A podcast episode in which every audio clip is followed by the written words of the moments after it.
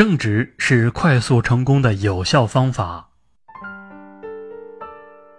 能保有着高贵与正直，即使在财富地位上没有大收获，内心也是快乐和满足的。正直是一个人应必备的品质，离开了正直和信任，就会失去很多，如亲情、爱情、友情。更重要的是，失去了正直，也会与成功失之交臂。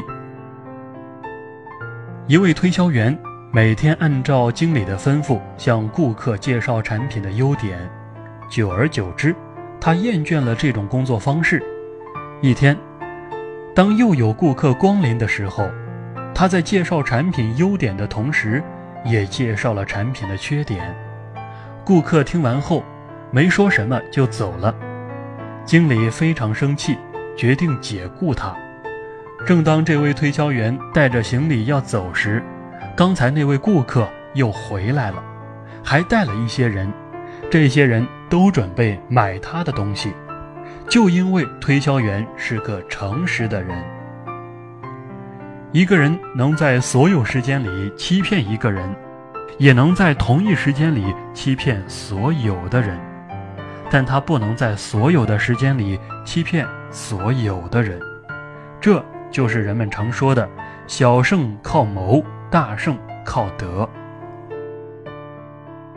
大学时，乔治曾经在一家。孔清饮料公司工作，他是一名经销商。经过努力，他的业绩达到全公司最高点，并拥有一个销售站。但是由于公司部分领导人员缺乏正直及踏实的精神，最终导致整个公司瓦解。即使如此，他仍然学习到许多许多宝贵的东西，如销售商品的技巧以及如何和他人共事。